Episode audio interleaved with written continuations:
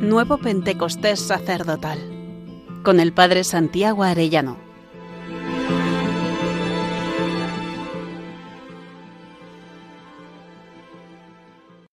Trigésimo cuarto día.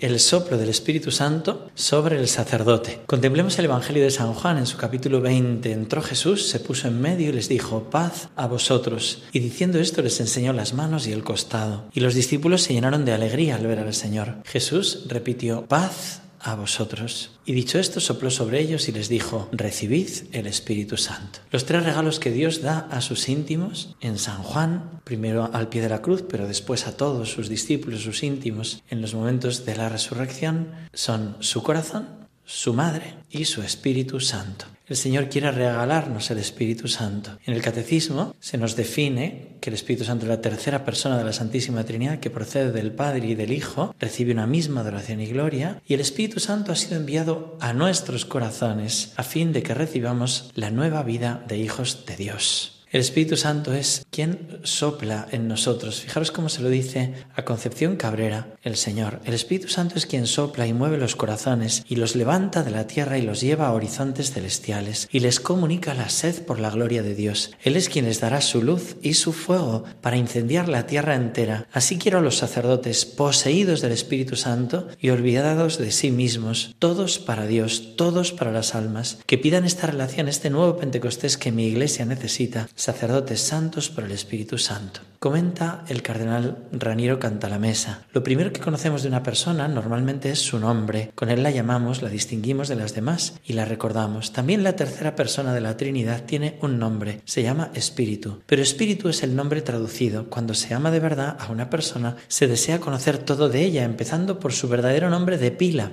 El verdadero nombre del Espíritu, aquel por el que le conocieron los primeros destinatarios de la revelación, es Ruah. Y él va explicando. Es tan dulce explicar, invocar el Espíritu con esta palabra salida de los labios de los profetas, de los salmistas, de, María, de Jesús, de Pablo. La otra etapa por la que el nombre del Espíritu Santo ha pasado antes de llegar a nosotros es la de Neuma. Con este nombre se le señala en los escritos del Nuevo Testamento. Para los judíos el nombre es tan importante que casi se identifica con la misma persona. Santificar el nombre es santificar al mismo Dios. ¿Qué significa Ruah en hebreo? En su origen y en su raíz significa el espacio atmosférico entre el cielo y la tierra, explica el cardenal. El espacio vital en que el hombre se mueve y respira. Por eso se habla del Espíritu Santo con la preposición de lugar al Padre por el Hijo en el Espíritu Santo. Este es un sentido remoto, pero el sentido que esta palabra suele tener en la Biblia, también en el griego neuma y en el latín spiritus, significa dos cosas que están estrechamente relacionadas, el viento o soplo o la respiración. Veamos los textos de la palabra de Dios y va comentando Génesis 1. Al principio, el Espíritu de Dios, Ruah Elohim, aleteaba sobre las aguas y después en Génesis 2.7, Dios formó al hombre del polvo de la tierra, sopló en su nariz el hálito de vida. Bueno, está como de forma embrionaria la revelación del Espíritu Santo. Después será en Pentecostés, donde se muestra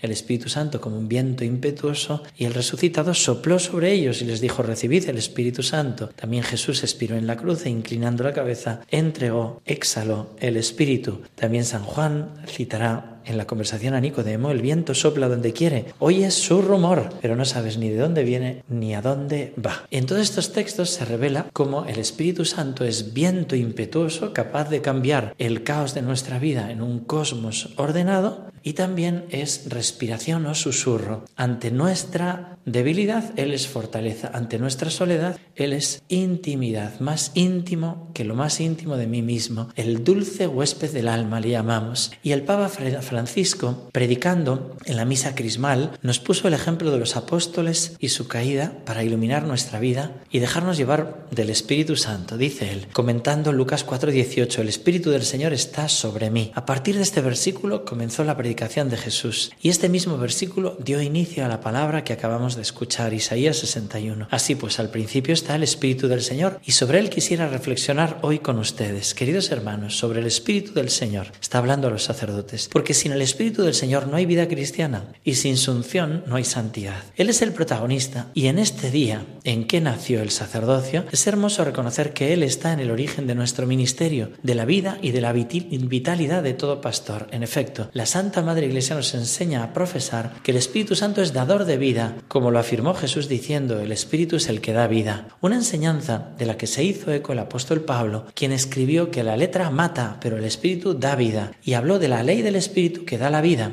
en Cristo Jesús. Sin él, tampoco la Iglesia sería la esposa viva de Cristo, sino a lo sumo una organización religiosa más o menos buena. No sería el cuerpo de Cristo, sino un templo construido por manos humanas. ¿Cómo pues puede edificarse la Iglesia si no es a partir del hecho de que somos templos del Espíritu Santo que habita en nosotros? No podemos dejarlo de lado o aparcado en alguna zona de devoción. No, debemos ponerlo en el centro. Necesitamos decirle cada día, ven, porque sin tu ayuda divina no hay nada en el hombre el Espíritu del Señor está sobre mí. Cada uno de nosotros puede decir esto. Y no es presunción, es una realidad.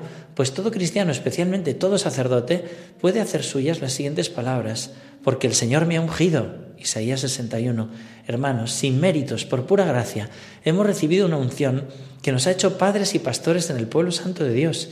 Sí, hermanos, el Señor no solo nos ha elegido y llamado de aquí y de allá, sino que ha derramado en nosotros la unción de su Espíritu, el mismo Espíritu que descendió sobre los apóstoles. Hermanos, nosotros somos ungidos. Fijémonos pues en ellos, en los apóstoles. Jesús los eligió a su llamada y a su llamada dejaron sus barcas, sus redes, sus casas y todo lo demás.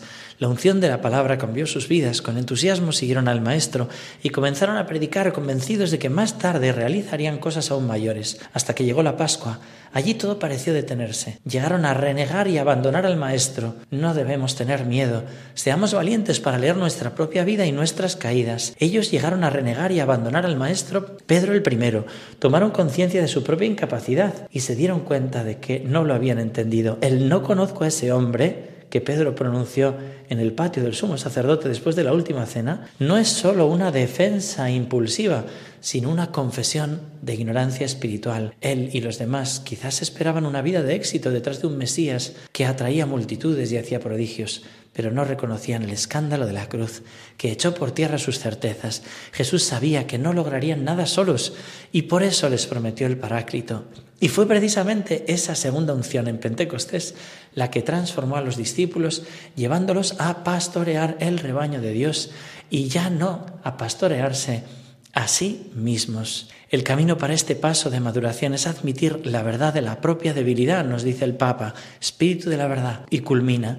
Hermanos, la madurez sacerdotal pasa por el Espíritu Santo, se realiza cuando Él se convierte en el protagonista de nuestra vida. Entonces todo cambia de perspectiva, incluso las decepciones y las amarguras, también los pecados, porque ya no se trata de mejorar componiendo algo, sino de entregarnos sin reservarnos nada a aquel que nos ha impregnado en su unción y quiere llegar hasta lo más profundo de nosotros. Hermanos, redescubramos entonces que la vida espiritual se vuelve libre y gozosa, no cuando se guardan las formas y se hace un remiendo, sino cuando se deja la iniciativa al Espíritu y abandonados a sus designios nos disponemos a servir donde y como se nos pida.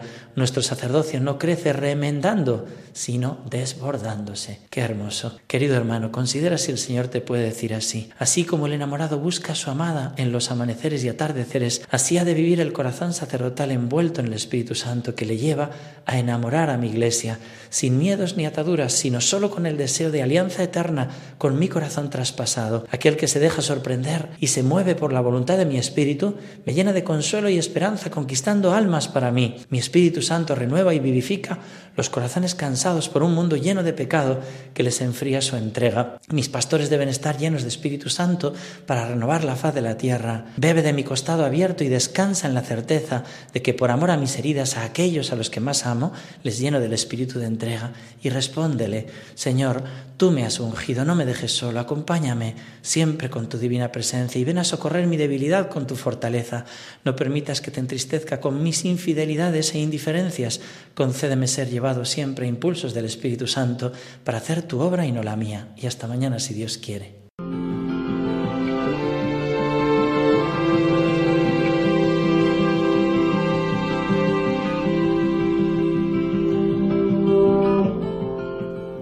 Nuevo Pentecostés sacerdotal con el Padre Santiago Arellano.